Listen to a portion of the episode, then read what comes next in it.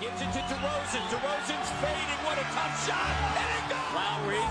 scoops it up. Lowry lets it fly. And it goes. It's off to Leonard, defended by Simmons. Is this the dagger? Toronto is one! Two seconds to the rim with the left hand at the buzzer. Spicy Pete comes through. Let's hear it one more time for Scotty Barnes, the 21 2022 Kia NBA Rookie of the Year. 吹响北境的集结号，一同守护北境的荣耀。欢迎来到北境之王猛龙球迷电台，我是台长杰克。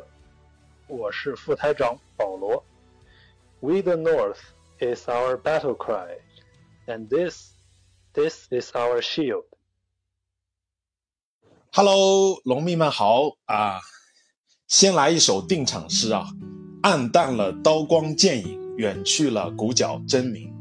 眼前飞扬着一个个鲜活的面容，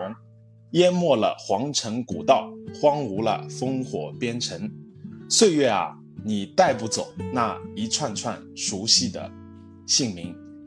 今天通过开场，我们就可以看到，我们今天的节目跟往期特别不一样。对，那上期节目呢，我已经预告了，这一期我们要一起来聊一聊猛龙的队史。啊，我特别喜欢德国作家歌德说过的一句话：历史留给我们最好的东西，就是它所激起的热情。所以今天呢，就让我们一起怀着热情，开启时光机，带大家一起来回顾猛龙队史的各个不同的时代和在那些时代中我们熟知的或者不熟知的人物。好的，那今天特别特别荣幸啊，也特别特别开心，我们呃这个猛龙球迷电台呢，第一次邀请了两位嘉宾来到我们的这期节目啊，那就让我先让我来简单的介绍一下，他们是两位非常老资格的，也很资深的猛龙的球迷啊，从猛龙建队起就是猛龙的球迷，可以说呢，他们见证了猛龙这二十七年的历史，也可以说。这二十七年是一路相伴，忠贞不渝。好的，那就让我们来请出今天的两位嘉宾，高楚峰高哥，朱磊朱哥，欢迎你们。欢迎大家好，大家好。啊，对，多谢台长。我觉得就是呃，高哥朱哥，你们可以简单的阐述一下你们对猛龙的感情啊，也可以聊一聊你们自己的一个情况，然后也让我们电台的朋友们能够呃。多了解你们一点。那我先说，好的，是，呃，我叫高楚峰啊。然后呢，我是正好是，一九九四年移民到的加拿大，呃，那时候大概十八九岁，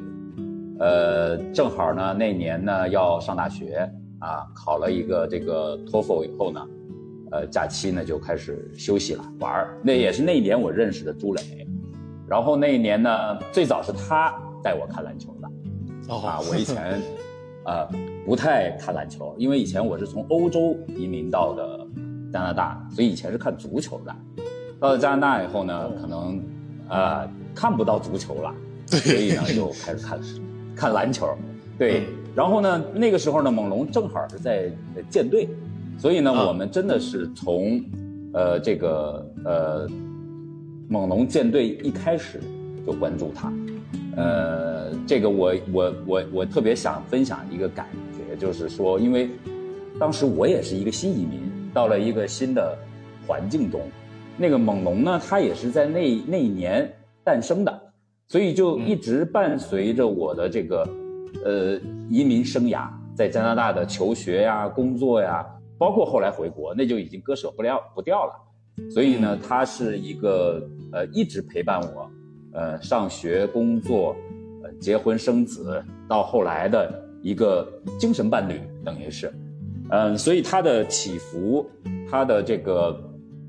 这个队的发展，以及现在后来取得的成绩，呃，都是等于说在某种程度上给我一种精神的支柱或者支持。那讲的 稍微的。具体一点就是这样的，所以我我特别的，呃，对这个球队特别有感情，呃，而且呢，他有一点点呢，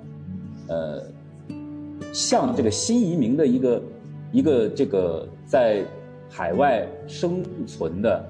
一种这种生涯，他有一点印证这个生涯，因为咱们都知道，对对，他现在是唯一的一个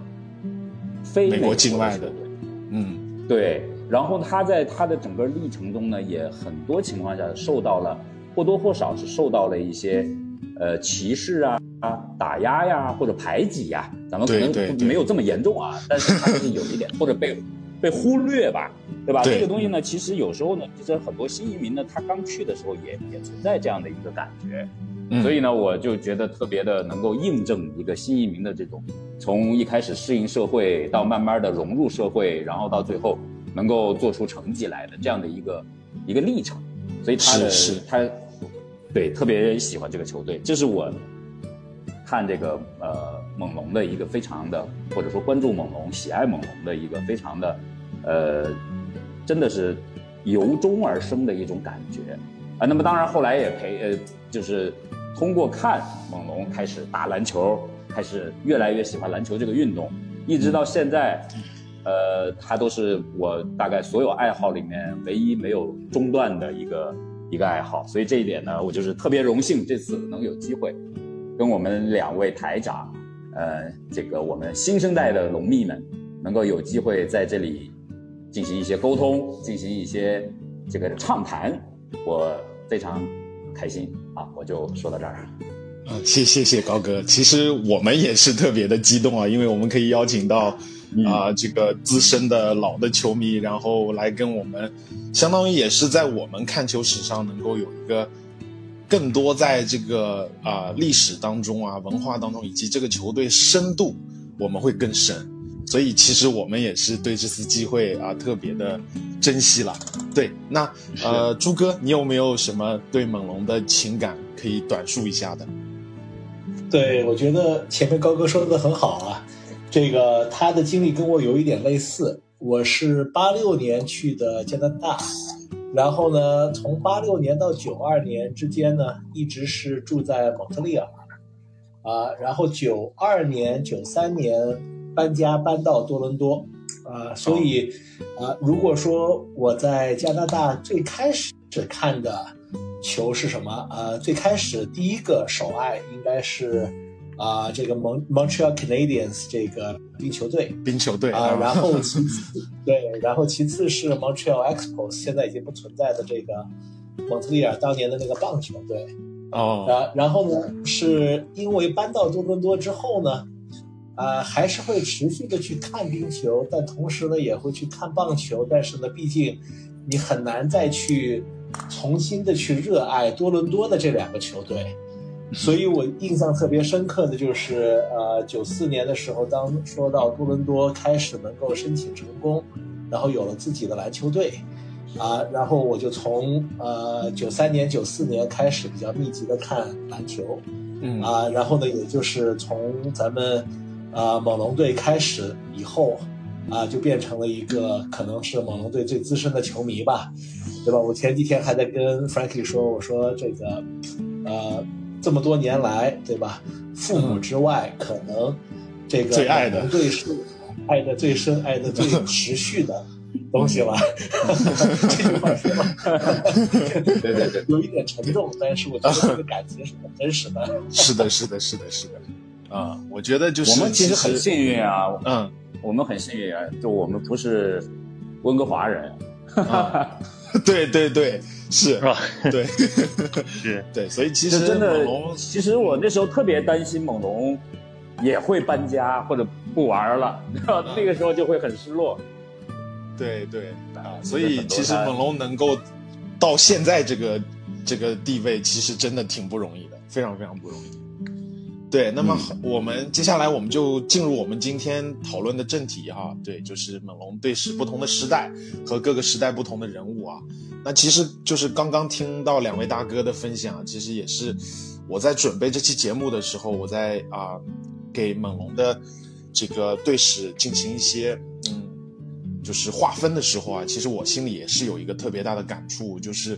啊、这个球队一路走过来，真的是不同的时期面对不同的困难，真的跟我们新的移民来到啊、一个啊、一个新的环境，一个新的国家，一样的感觉。就是所以呢，我就把猛龙这二十七年的队史啊，通过这个啊、九个赛季，以九个赛季为区间，我大概给它划分了这样三个时代，我把它取名为叫做浮生、乱世、称雄。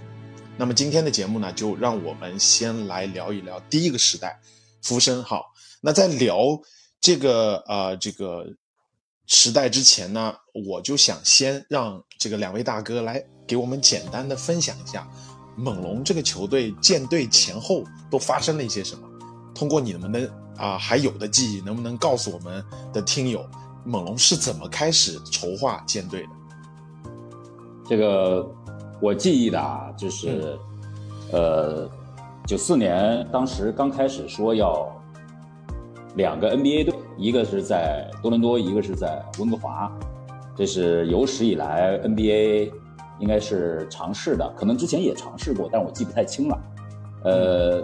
就是在除了美国以外的城市办 NBA 球队，其实咱们也都知道，就是可能国内的观众或者国内的粉这个球迷，嗯，不太了解，就是美国跟加拿大之间，它的这个联系还是特别的深入的。所以呢，你咱们这个刚才这个朱磊跟我们讲的这个 Montreal Canadian 这些冰球队，也都是在冰球联盟里面打的。对对，呃，包括他的棒球队这些，所以诞生一两个这个在加拿大的这个篮球队，其实是很正常的。而且咱们也都知道，这个篮球是加拿大人发明的，嗯，但是他好像是在美国发明的这个，当时是在是在波士顿吧，还是在哪儿？然后那个内对内应该是是叫对对对，那个博士，在在那个波士顿的冬天太冷了，没没东西玩，他就自己发明了一个这个这个篮子钉墙上这这游戏。对，就是一个加拿大人在美国发明了这项运动。对对对，然后之前很早以前，我记得是应该有过一个加拿大球队，这个朱磊应该比我清楚，应该是叫好像就是在就叫 Toronto Hus，对，Husky，这是就是 AB ABA 时期。哎对。啊，对，对，嗯，所以那时候呢，一提出来要在多伦多办一个篮球队 NBA，我们当时都很兴奋。那时候呢，我们看还是那应该是乔丹时代，我们还是特别喜欢乔丹的，但是乔丹应该是在九二九三赛季退役的吧，然后他不是又休息了两年嘛，然后完了以后再重新再回来，所以那时候呢，就是突然咱们多伦多多了个球队，就特别开心。嗯，我记得那时候就争名嘛，就争这个为什么叫 Toronto Raptors 呢？因为其实咱们看，其实 NBA 里面很多球队它都是跟本地的这个动物是有关的啊，对，除非就是说，除非就是那种换了的，你比如说像 Grizzlies。Vancouver Grizzlies，他最后跑到 Memphis 去了，那名字没法改了。虽然 Memphis 肯定是没有 Grizzly 这种动物，呃，没有为但是它还是动物，对，对，它是有有有一定的关联的啊。那所以那个多伦多为什么搞搞一个 Raptors 呢？后来就是也是呃，印象中就是那时候正好那个九三年、九四年的时候，《侏罗纪公园》那个电影嘛，然后出来，嗯然后我当时还看过一个文章，是介绍，就是说 Toronto Raptors 当时选这个 Raptors 的名字呢，还考虑到，因为加拿大人不看篮球，所以他们想从小孩开始培养这个孩这个对篮球的爱好。那么孩子们呢，肯定看这个 Jurassic Park 的侏罗纪公园的很多，所以他们呢对这个动物呢就很有印象。嗯，那么就最后选了这么一个这个动物作为这个这个这个球队的名称，而且呢，他们也觉得，哎哎，你可以看到 Toronto Raptors 最早的那个球衣，就那个最早的那个对 Toronto 对。Raptors 那个 logo，对。其实是很卡通的，对，它那个那个外形特别卡通，所以它其实还是想迎合很多小孩的这个这个喜好。对。我们最早记得也是去看球的时候，可能还是真的是孩子偏多。那时候最早朱磊记得还是在 Sky Dome 吧，我们是在那个就是天空穹顶。的，那个哎，对，就那啊那天空穹顶体育馆，就是对。现在 Blue Jay 的主场。，Blue Jay 是主场，对，那是个棒球场。嗯，那个就是真的是它中中间那个篮球它是现现铺的那个地板嘛，然后那 court side 可能就直接在那个棒球场的场内，然后完了我们 对，然后坐在上面的那个就属于，因为那棒球场可以装四万人、五万人的，所以你在上面根本基本上是看不见底下的这个，看不清楚底下球场是什么情况，而且那个棒球场它是没有那个 jumbo 窗，就是那个那大电视，它没法从中间吊一个那个大电视在那儿。所以你没有那样大大大电视放在旁边的，它是在那个侧面，就像咱们现在看那足球的那种，它是在侧面一个很大的大屏，它不是在正中间有个大屏，所以看起来其实挺费劲。但是那时候也是四五万人，刚开始的时候，也挺震撼。是是，其实外圈的人都都看不见球，但是就跟着一块热闹嘛。对，我这是我的印象。是，对，其实猛龙这个啊，就是 logo 啊，就是这个对宠，这个吉祥物就是很招人喜欢。它会显得很可爱，也很亲近人。对，其实我我一直觉得这个名字是挺好的，挺不错的。这个前面是其实呃高峰说的特别好，但是呢有几个有几个点我觉得特别有意思啊，就再多多多的补充一下。Toronto Star 还曾经要求大家一起来起名儿，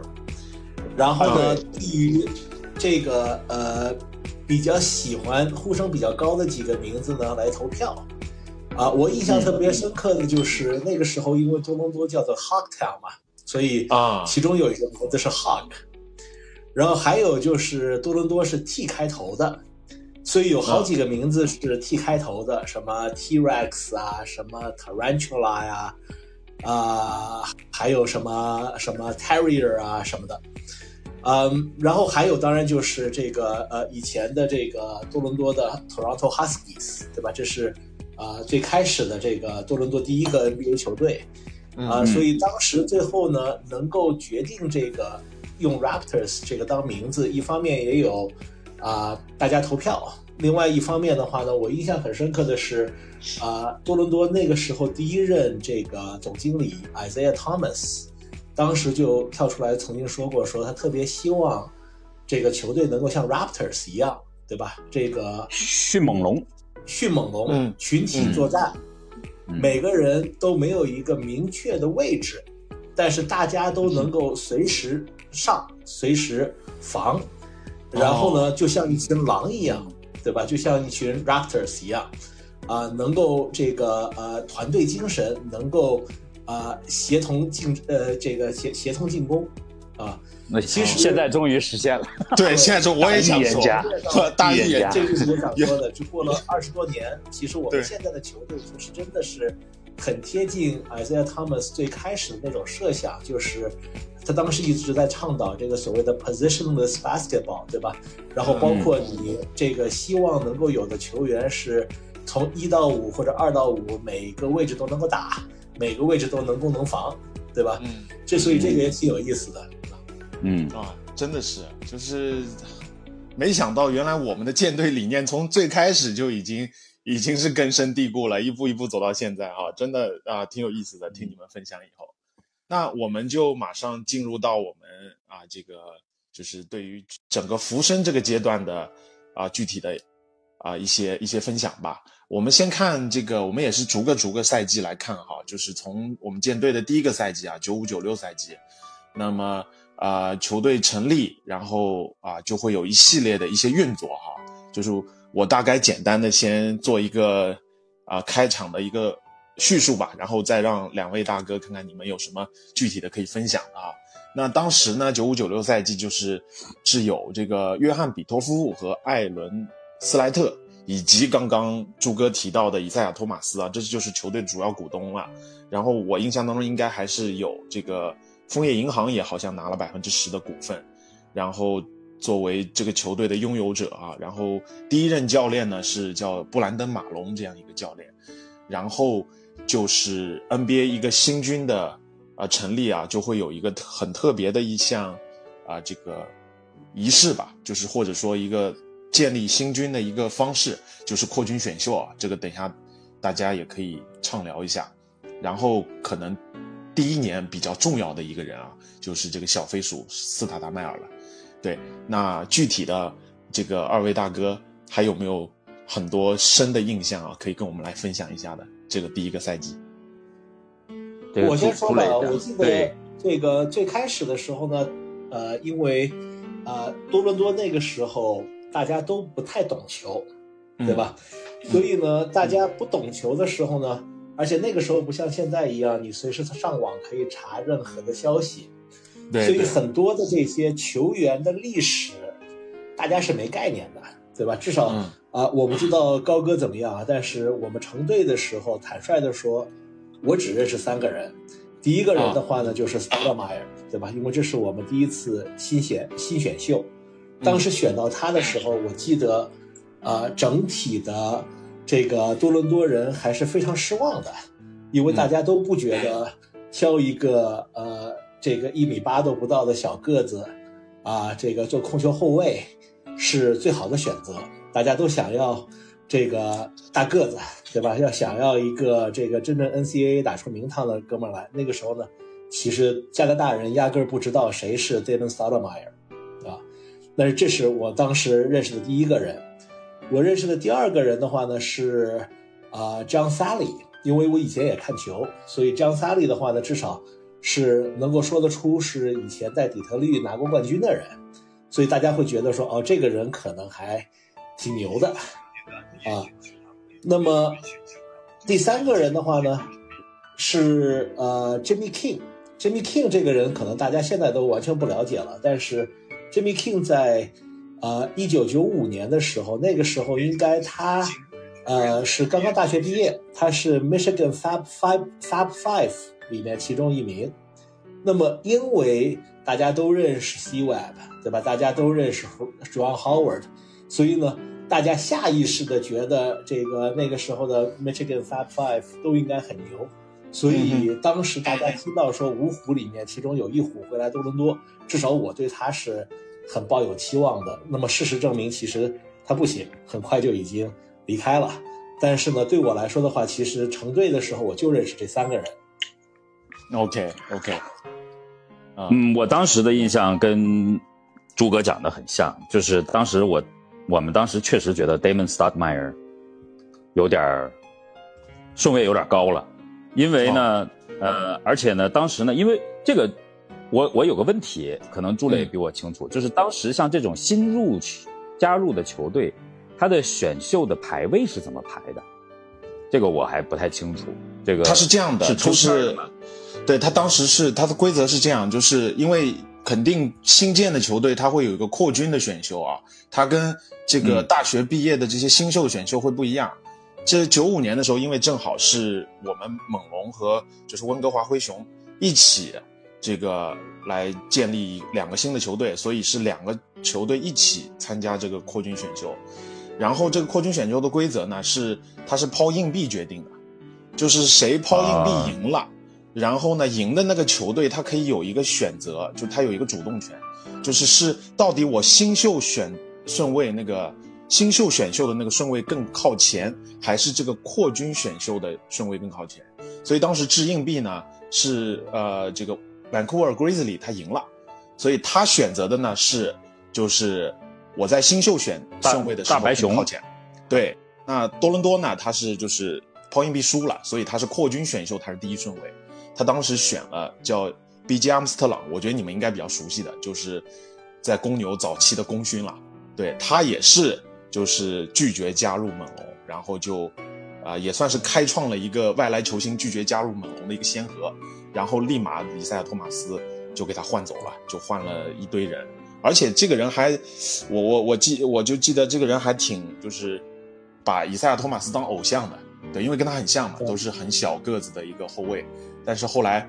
嗯，反正他就是也是一就是可能把以赛亚托马斯给拒绝了，就就就也没有来。对，所以他的选秀的话还是呃抽签的，今年的那个是一个大白熊，就是 Brian Reeves，啊、哦然后多伦多是第七顺位选的 Damon Stoudemire。我记得印象特别深刻的是，啊、当年有一个呃这个大黑叫 Ed O'Bannon，是大家都想多伦多去选 Ed O'Bannon，、嗯然后 Ed 后来是 O'Bannon 纽约对，New Jersey Nets 选了吧？应该是 New Jersey Nets 后来在这个呃这个后面的两位选上的，然后完全没有打出成绩来，所以这一点是可以看出来，Isaiah Thomas 至少在选秀方面是非常厉害的。然后还有一点的话呢，就是其实我们作为新球队，啊、好像我记得是头三年不可以有 first pick overall，这是为什么？其实第二年我们本来是可以选 AI，但是不允许选 AI，所以只好选了 Camby。嗯，嗯，这个确实挺伤心的。而且那年选秀我记得特别清楚，第五顺位是加奈特，所以九五年当的，时对对九五95年第五顺位我记得是加 Kevin Garnett，但是 Garnett 但是没有得到 Rookie Rookie of the Year，因为他是高中生嘛，所以可能嗯头一年还没怎么打出来。Stadmeyer 他还是比较成熟一些，而且他在这个球队直接就给他无限开火权，所以他成绩非常好。而且以赛 Thomas 本身也是后卫出身，呃，对他肯定还是有很大的这个很多的调教的。嗯对我这边印象当中还有这样一个人哈，我不知道你们了不了解，就是呃叫做这个阿尔文罗伯特森，他应该是我据我调查，他应该是多伦多队史第一分的那个球员，是当年自由球员签约的啊，他是八六年的这个 DPOY，而且是 NBA 历史上唯一一个抢断拿过四双的到，哎，那个球员，我不知道你们、啊、对。那个时候对他印象深嘛，因为这个人还挺有意思的。对，我是后来对他印象特别深刻，因为他第一年其实打得很好，啊、然后呢，他后来好像一直他是不是后来就退役了？马上对，对他打了一年就离开多伦多队了，啊，然后呢，好像就离开大联盟了。那么这个人的私生活我记得是非常混乱的，呃对对对对对，然后呃是离开多伦多了以后，过了一两年，那个时候他还有一次回到多伦多，还在报纸上面去重申这个呃，哭着说多么想念多伦多，多么想念在啊、猛龙的日子。那个印象给我留下特别深刻，就因为就是你知道从九四年、九五年、九六年这种就做球迷开始。你很习惯于一个美国的球星不愿意来多伦多打球，嗯你很难得碰到一个美国的 NBA 球星，居然对于，呃多伦多流出如此的留留念，呃，那当然他可能更多的就是惋惜自己的职业生涯已经终止了，但是呢，至少我我我记得当时在报纸上看到这个新闻的时候，我还心酸了一下。好的好的，对。然后我我这边还有一笔交易哈，我想提一下的，就是应该也是后后来就投前期对我们挺重要的一个球员，就是道格克里斯蒂啊。我觉得我们可能，呃，可能如果是在姚明那个年代才开始看球的话，会对这个球员更多的印象是他在国王的时候，就是特别厉害。他这个当时是用这个维克托·亚历山大和这个威利·安德森这两个球员从尼克斯换来了道格·克里斯蒂和赫伯·威廉姆斯。关于道格·克里斯蒂，二位是不是印象会非常非常深？是的，因为 Doug Christie 呢，最开始呢，他是作为一个，嗯，应该是作为一个 shooting guard，就是嗯嗯这个得分后卫，在多伦多。对，然后呢，他的防守特别好，所以呢，当多伦多那时候遇到了很多强队，像比如说乔丹，乔丹的这公牛的时候，我印象就是 Doug Christie 是来防乔丹的。呃，那么还有一些这种比较强的队的时候，Doug Christie 都是属于防守尖兵的角色出现的。对对。但是后来呢，咱们可以后面还，呃，可以再回顾一下，就是当他后来在多伦多以后呢，他会他后来改打了这个控球后卫，虽然他的组织和助攻能力呢，其实一直来讲，说实话，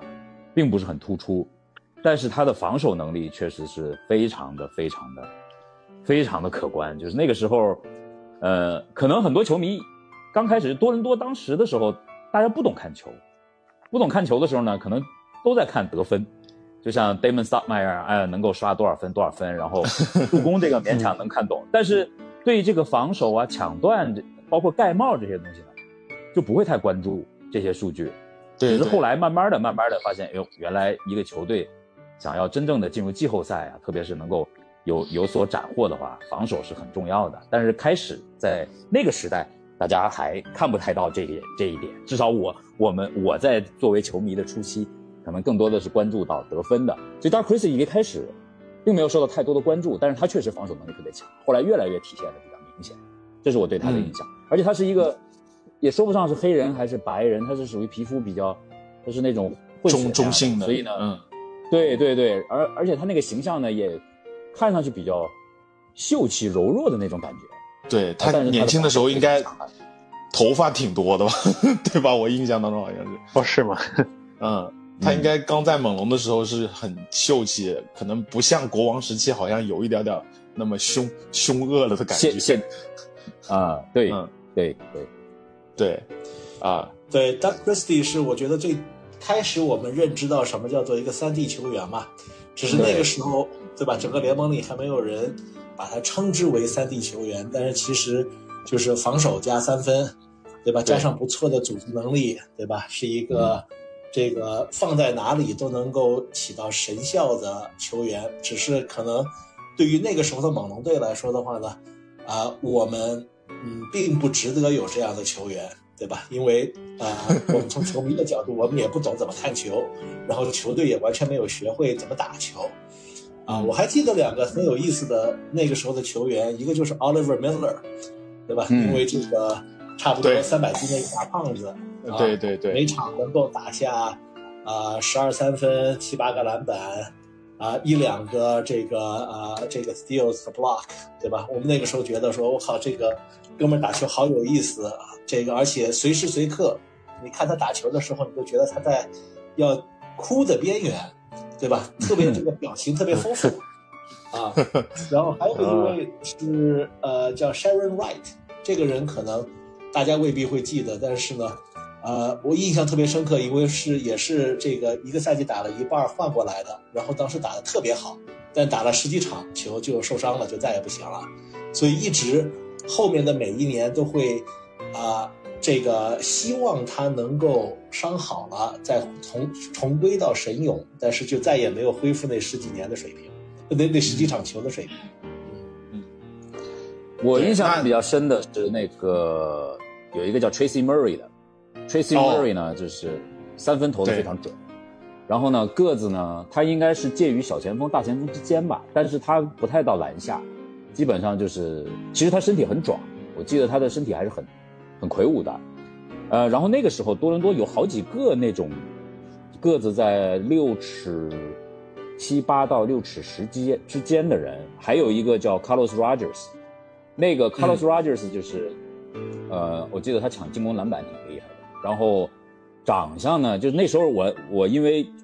看他们长得都差不多，一个这个 Carlos Rogers 啊，还有刚才朱哥讲的 Sharon Wright，还有后来的 Marcus Camby 啊，那种都是那种瘦瘦的、高高的，呃，也不是说太壮。除了 Tracy Murray 呢，相对来讲也是那种介于白白黑黑之间的，但是三分投的很准，身体身体条件还不错的一个一个一个前锋吧。那时候好几个，呃，当时印象都比较深刻。嗯，对我我看这个也基本上就是那个时代最主力的几个球员了。对，那嗯第一个赛季猛龙的其实就是新军嘛，那战绩就很差了，就是只排在这个东部的倒数第二位啊，二十一胜六十一负结束的那个赛季。但是那个赛季有一件特别重要的一个高光时刻啊，就是应该我想两位这记忆肯定非常深刻，就是猛龙主场一百零九比一百零八战胜了当季就是是七十二胜的那个公牛，你们是不是印象会特别因为那？一年是呃是那一年是乔丹复出的那一年嘛，对吧？啊、应该是乔丹应该是复出的第二呃年，第二个赛季，复出的第一年他第二个赛季。只第一年夺冠的很短的一段时间，第一第一年复出了很短的一段时间。对，但是是复出夺冠的第一，就是三对，3-3整年的第一整年的第一年，对对对整年的第一一年，没错没错，是的，嗯嗯，对，哦，那一场球我印象特别深刻，因为正好我们是在呃 Skydome 看的那场球，然后我的印象很亲身经历了，呃，亲身经历，对吧？那个、嗯呃，当时的话呢，这个棚子是打开的，而且巨冷无比，对吧？我们都穿着这个羽绒服，哎，你说这个会不会有有有加成？就是让我们更更帮助到我们。呃，而而且那个时候呢，又是一个这个大学生，对吧？大家这个生活费用是很有限的。我记得在 Skydome 买张票的话，看一场球好像二十块钱还是十五块钱，啊，在那个时候可能就是要算是大半个月的生活费用了。但是买了一张票，大家也其实没有任何的期望，对吧？因为人家过来的时候就是看乔丹嘛，对吧？然后我记得那一场球的话，这个其实我们坐的地方，坦率的说，你不戴望远镜压根儿看不到这个球场上到底在发生着什么，对吧？但是呢，这个呃那一天的话，我记得这个 s t a d m e r 忽然就神勇，好像得了三十来分。啊，然后最后的话，一球是乔丹出手的时候，啊，已经太晚了，所以虽然他进了，但是最后还是算多伦多赢。哎，所以那那一天是我觉得可能是在我的生命中是我 top 三 top 五的这种猛龙时刻，也是那一天由于那一赛，真正的让我们对于猛龙这个球队建立了无比的忠诚。对吧？就是因为那一刻留下的这个记忆，是你永远会记得的。对对对，是的，那一个我印象也很深刻，因为那个那我们管那叫 nose bleeding section，就属于那么高都会流鼻血的嘛，就是那种 特特别特别特别远，然后去的时候完全没有，对，完全没有没有期望他。会赢，而且就是奔着去看乔丹的，呃，那个呃，那个时候应该是在已经在赛季快到末尾的时候了，就是说他那个时候应该已经就是说就是大家都会认为已经是创历史的那种好成绩。我记得多伦多应该赢的是他输的第八场还是第九场，他一共就输了十场，也也就是说，对，没有想到他能赢，可能呢，我估计乔丹估计要么就是你们说的。这个冷了呀，或者说是放松了，可能他就觉得这样一个鱼腩球队，呃，就没有一上来发威。所以，但是但是确实是很很精彩的一个比赛，呃，因为多伦多的这些球星或者球员啊，那个时候都没有球星，都是想迫切证明自己。谁能在乔帮主的这个这个比赛中赢球，那就是证明了自己的身价。呃，这些人所以打得非常努力，那场球确实是很精彩，但实际上真正的过程我们看不太清楚，就是离得太远了。嗯，对，但是我觉得这个经历就真的是特别珍贵了，因为嗯，那那可是就是那个赛季公牛就就输了那十场。你看现在，如果讲到那个赛季公牛，很多新闻报道、历史回顾的时候，他还是会讲那输的那十场都是谁？哎，我们猛龙 就是榜上有名。对，所以，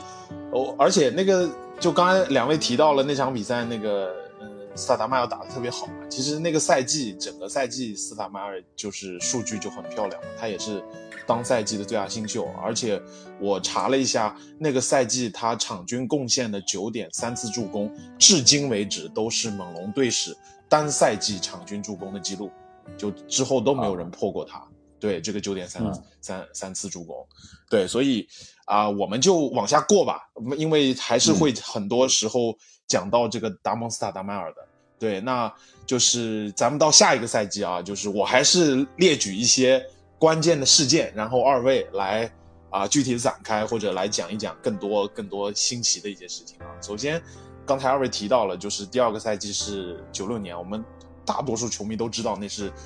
黄金一代选秀大年，那我们很遗憾的错过了这个艾弗森。那选中的是第二顺位的马库斯坎比，啊，对，就是一个重要的一个球员了，在在第二个赛季，然后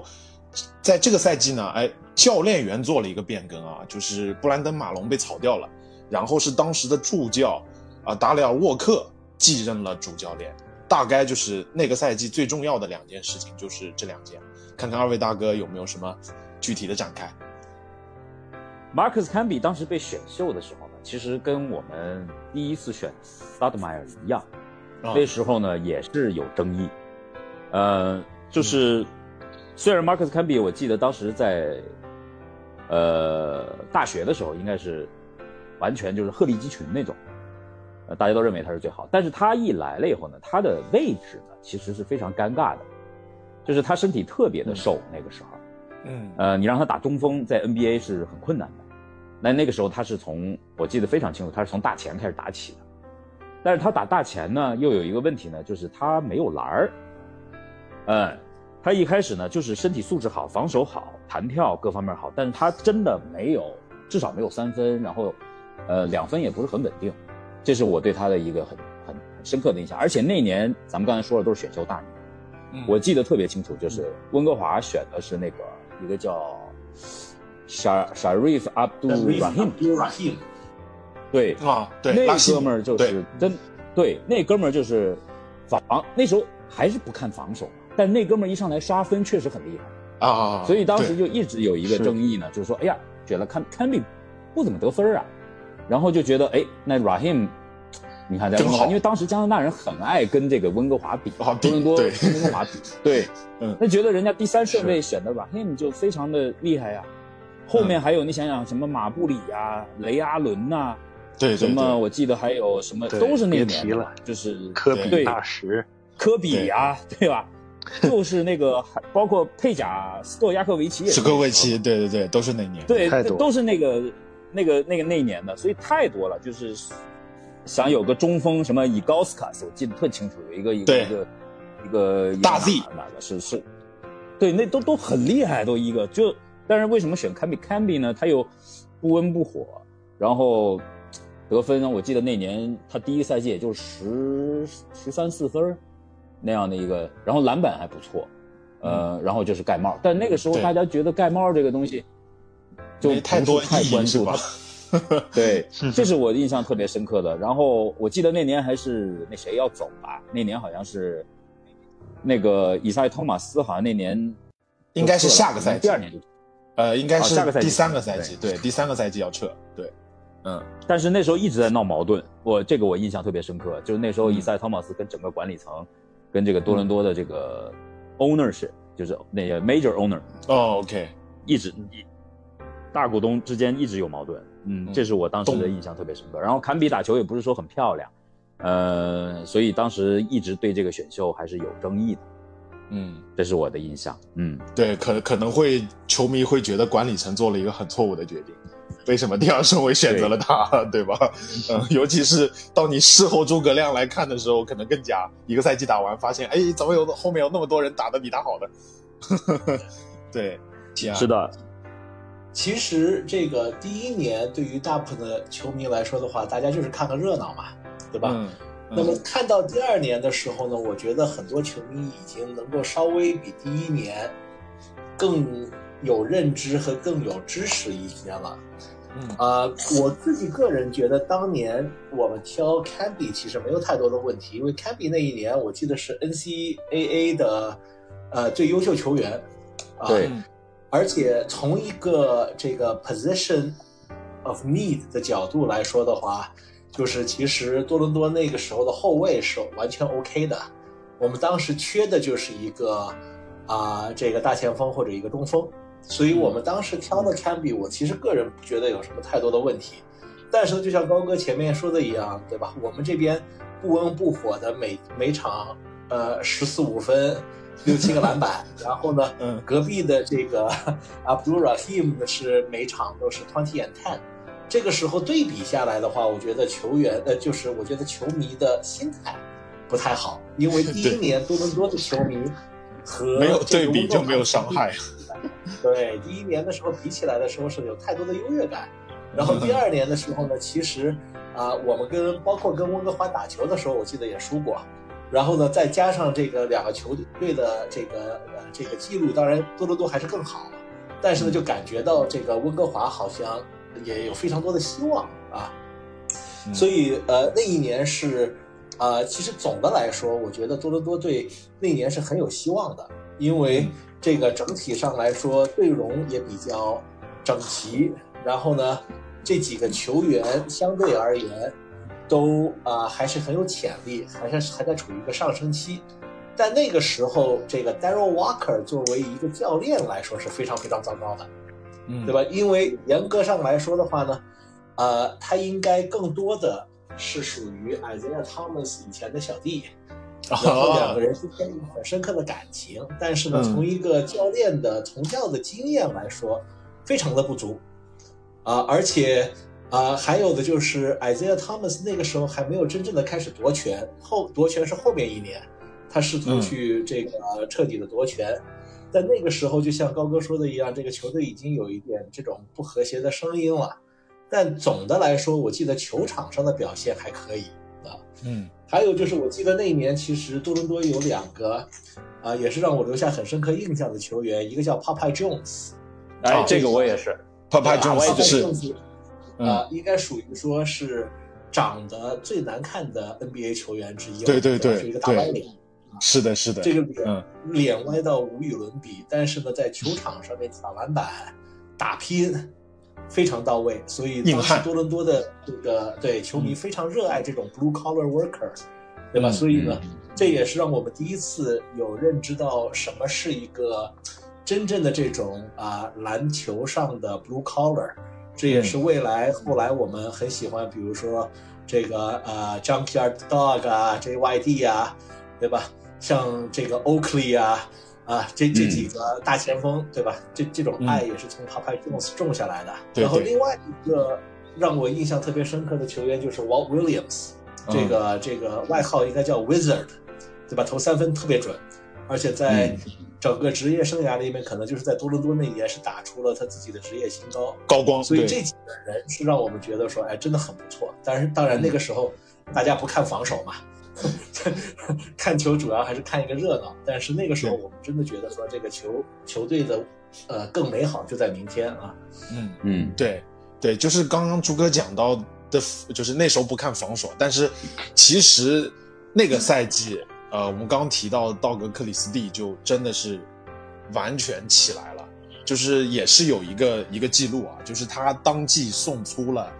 二百零一次抢断，然后。他那个赛季场均贡献的二点五次抢断，至今为止，包括刚刚说的总抢断数啊，也依然是猛龙队史单赛季抢断总数和场均抢断的记录，至今没有人能破。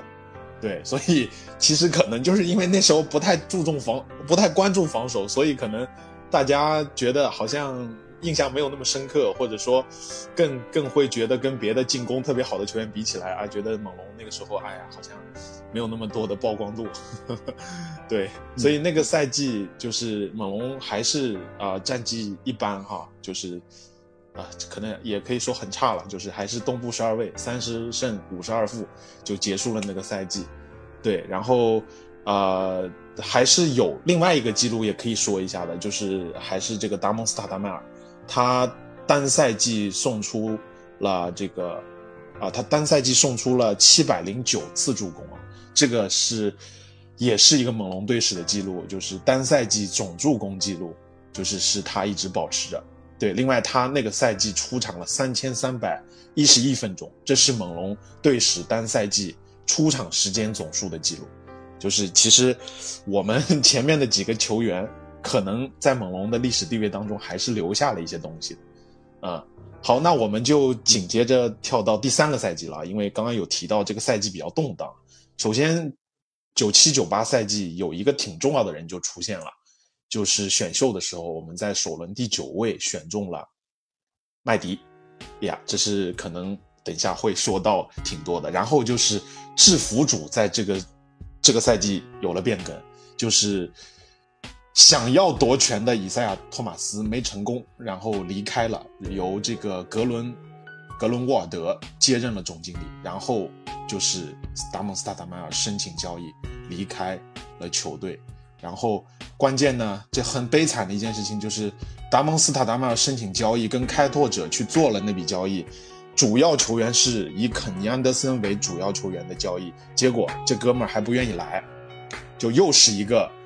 啊，球星 不愿意来猛龙打打球，所以我为什么把咱们这今天聊的这期节目说成是浮生啊？其实就是特别有感触，就像高哥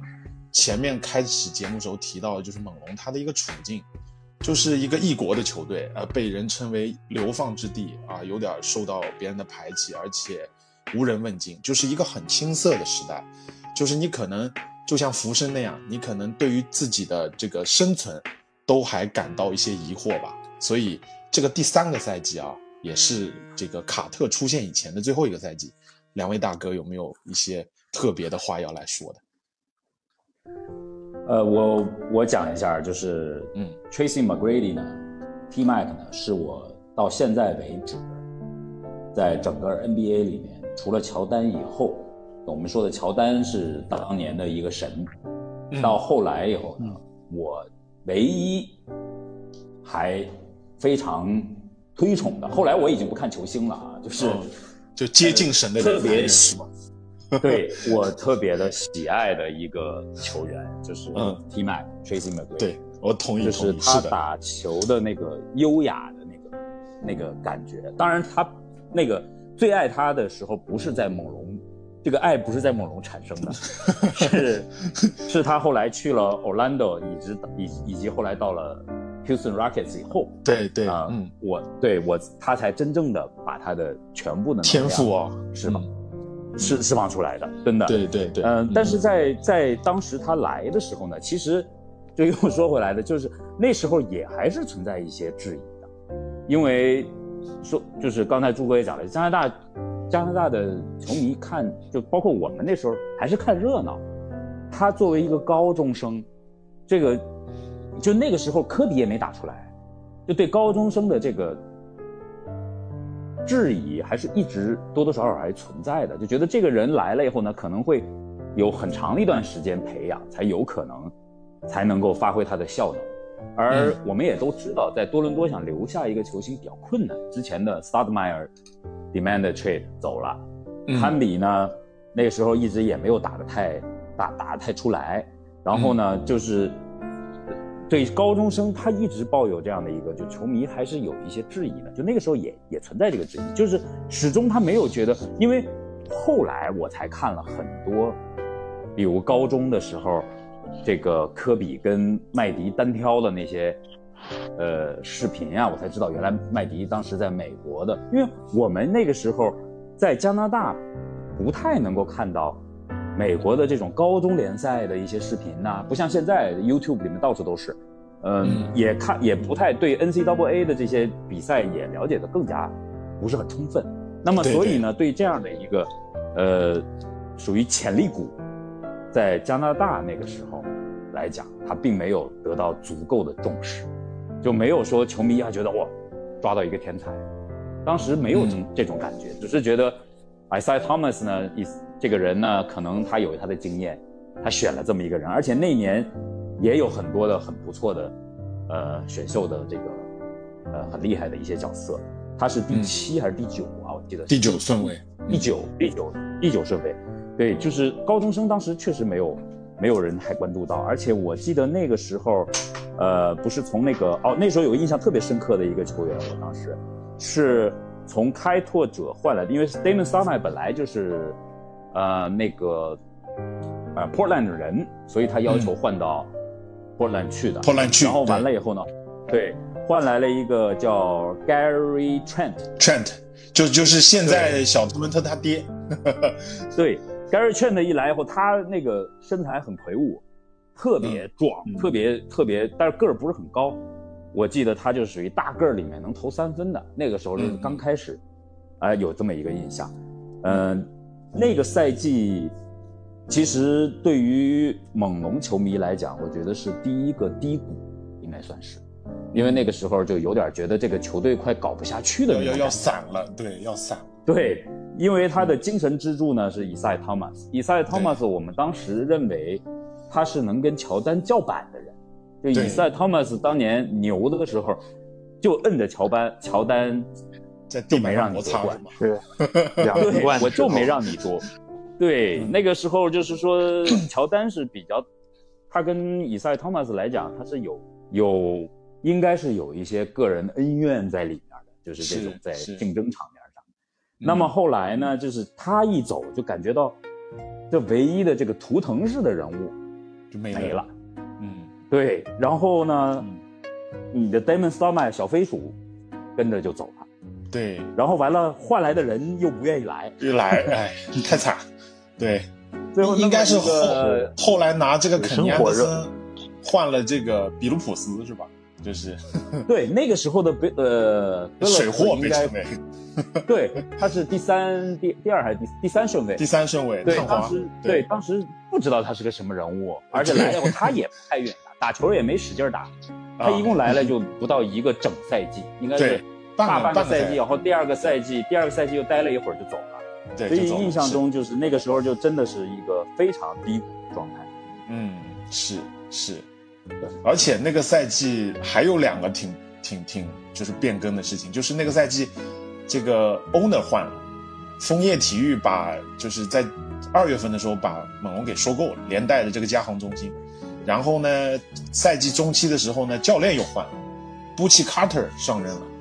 对，所以那个赛季真的是事儿特别多。对，不知道朱哥你你这方面有什么印象特别深刻的地方？对，我觉得就回到前面高哥说的一样，对吧？就是我们第一年看球的时候，其实大家都是看个热闹，嗯而且我们赢了篮球之神，对吧？所以大家觉得第一年是成功的。嗯第二年的表现呢，比第一年还好，对吧？而且嗯虽然你说三十胜三十胜，并谈不上有多好，但是呢，这个抵不住当你隔壁对比一下灰熊，对吧？而且坦率的说，从一个 expansion team 第二年能够打出三十胜的成绩，也确实很少，对吧？所以第二年对我们来说也是成功的。我印象特别深刻的就是第二年看球的时候，我大概每三场球一定会看两场球，嗯然后等到第三年的时候呢，那个时候首先就号称选了一个可以在天分上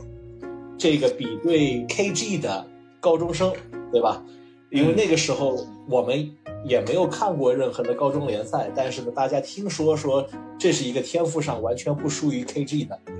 结果上场了之后完全拿不到时间，完全进不了、进不了球，对吧？嗯而且那一年我印象特别深刻的是，大概头二十场球基本上就只赢了一场，嗯嗯。这个就让人很悲痛，因为你刚在第二年的时候开始进入一个看球的习惯，然后每天看每天输，每天看每天输，每天看每天输，然后呢，这个球队所的所有的新秀又不行。嗯。啊，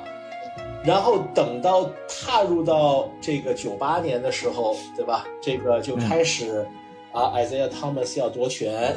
啊，没有成功，对吧？嗯。后来呢，又组了几个这个买家，也没有成功